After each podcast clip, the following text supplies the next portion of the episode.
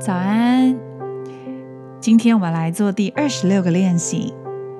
第二十六个练习，第二十六课，我们要来讲的是建立个人的诚信。也许在这边你会想，建立个人诚信关系到底跟我的爱情关系有什么关系啊？好像在绕口令。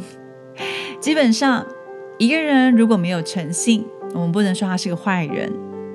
但是当他没有诚信的状态，我们能够体验到的是他表里不一。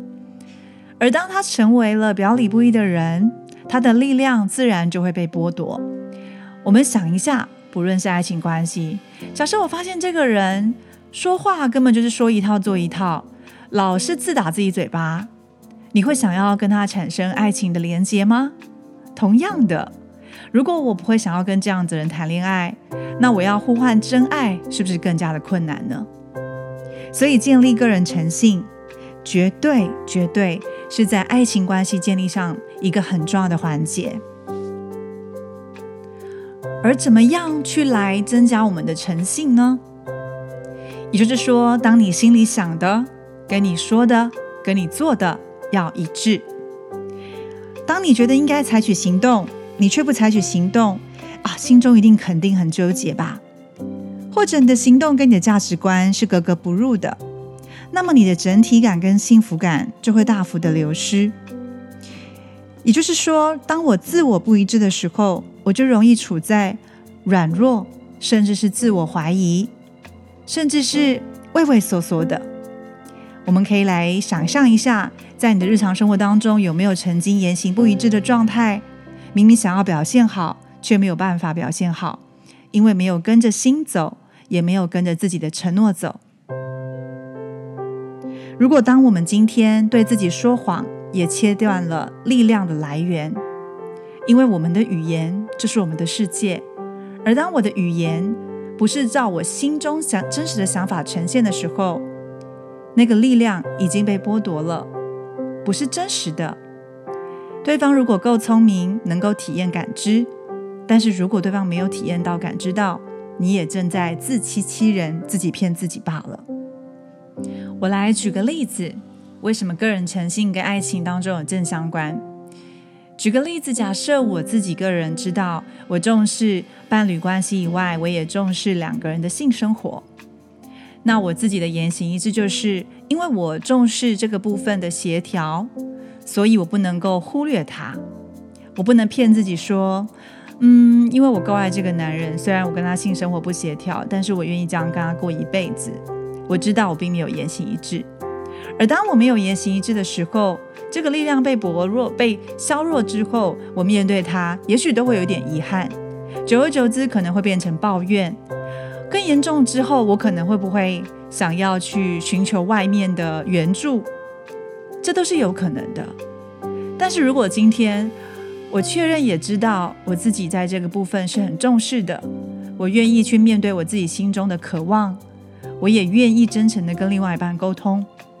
当我告诉他我爱他，同时也表达我需要这个部分的满足，会不会有机会我们两个可以一起来找到这个方法，去让两个人达到协调，也不用走到因为忍耐、因为压抑、因为不真诚。因为没有诚信，而造成两个人最后必须要分开，或者是可能有外遇，或者是其他的行为导致感情破裂呢？所以建立个人诚信，不在于只有说出来，而是你的相信跟你的行为达到一致。在我们日常可以加强个人诚信的练习，也可以让我们去检视一下。除了日常生活当中的小事，有没有什么任何言行不一致的地方？例如，当我说我已经准备好了呀，我要交男朋友，但是我心中又常常觉得有男朋友好麻烦。那这样子，我到底有没有言行一致呢？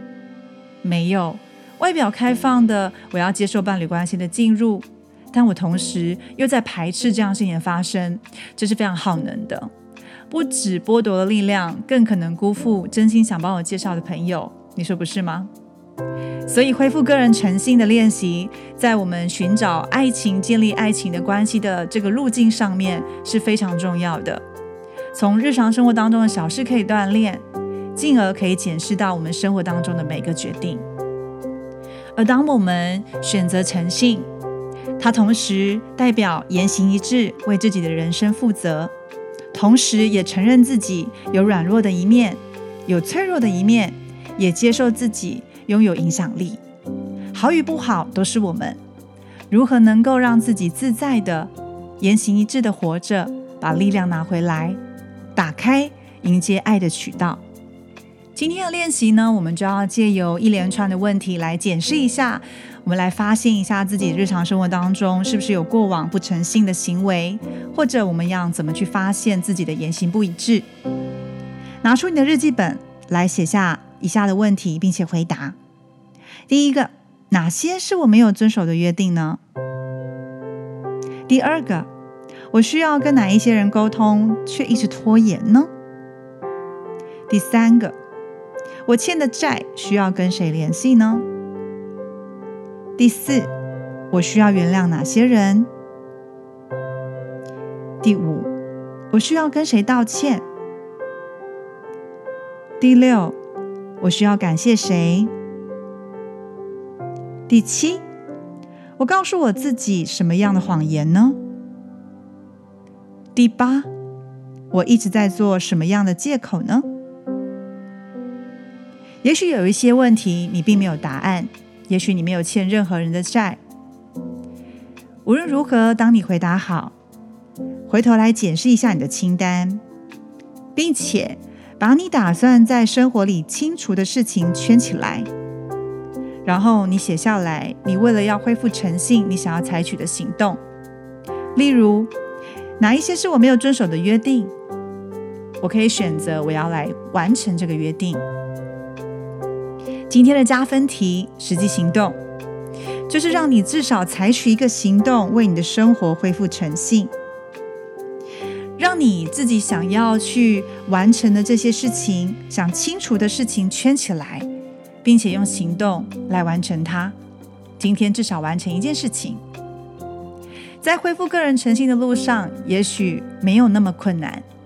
当你开始行动，并且觉察原来这样就可以，那一切就变得容易多了。我们明天见喽！